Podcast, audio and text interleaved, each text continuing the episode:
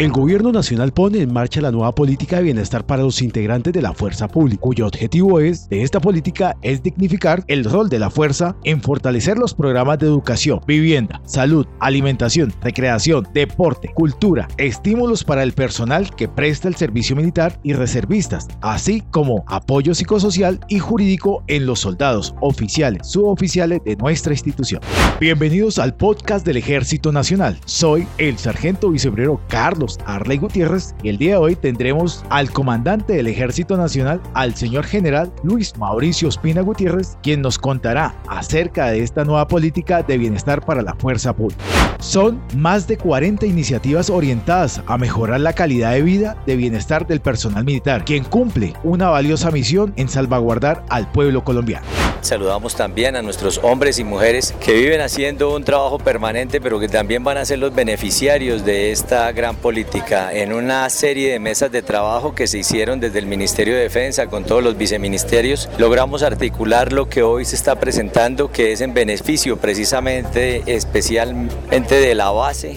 de nuestras instituciones y que pues tiene repercusión positiva en todas las familias que están detrás de cada uno de los hombres y mujeres que integran para este caso nuestro Ejército Nacional.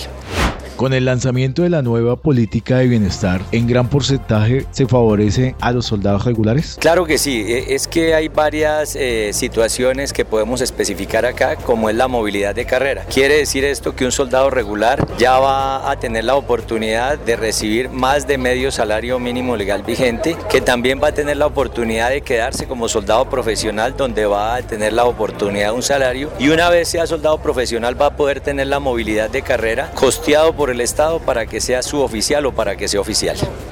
Con el fortalecimiento de los programas para mejorar la calidad de vida, ¿el servicio militar sería una opción de vida laboral? Por supuesto, y es que eso es lo que se quiere, que definitivamente todos sigamos construyendo país como nos corresponde, pero que también hayan las motivaciones correspondientes a este gran esfuerzo que hacen nuestros soldados permanentemente. En cuanto a los beneficios de la educación y salud para los soldados. No solamente vamos a tener el tema de la movilidad de carrera en cuanto a la educación como tal, sino que también se van a aplicar las tecnologías para nuestros nuestros soldados profesionales desde la Escuela de Soldados Profesionales, fortalecimiento en la parte de salud para los beneficiarios directos y sus familias y como ustedes ya lo escucharon también en la parte de alimentación, a esto se le suma también todo lo de vivienda fiscal, las instalaciones militares, la ampliación de, alojamientos. Es un paquete completo que busca eh, de una manera adecuada, de acuerdo al presupuesto, poder fortalecer a todos nuestros hombres y mujeres. La importancia de los centros recreacionales para nuestros soldados.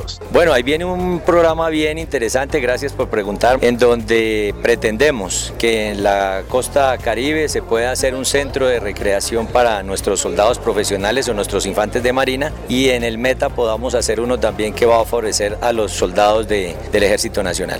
Ya se iniciaron los trabajos para el plan democracia de este 2023. Sí, esta es una tarea que ya la tenemos articulada desde hace rato y que lo venimos haciendo como corresponde a la responsabilidad que tenemos es nuestra obligación constitucional garantizar el derecho al voto. No hemos fallado en todo este espacio de tiempo que tenemos de vida republicana y esta no va a ser la excepción. A ustedes nuestros seguidores muchas gracias y la invitación que nunca ha de faltar a que sigan nuestras redes sociales del Ejército Nacional, Facebook, Instagram, Twitter, YouTube, TikTok. Nos despedimos con patria, honor, lealtad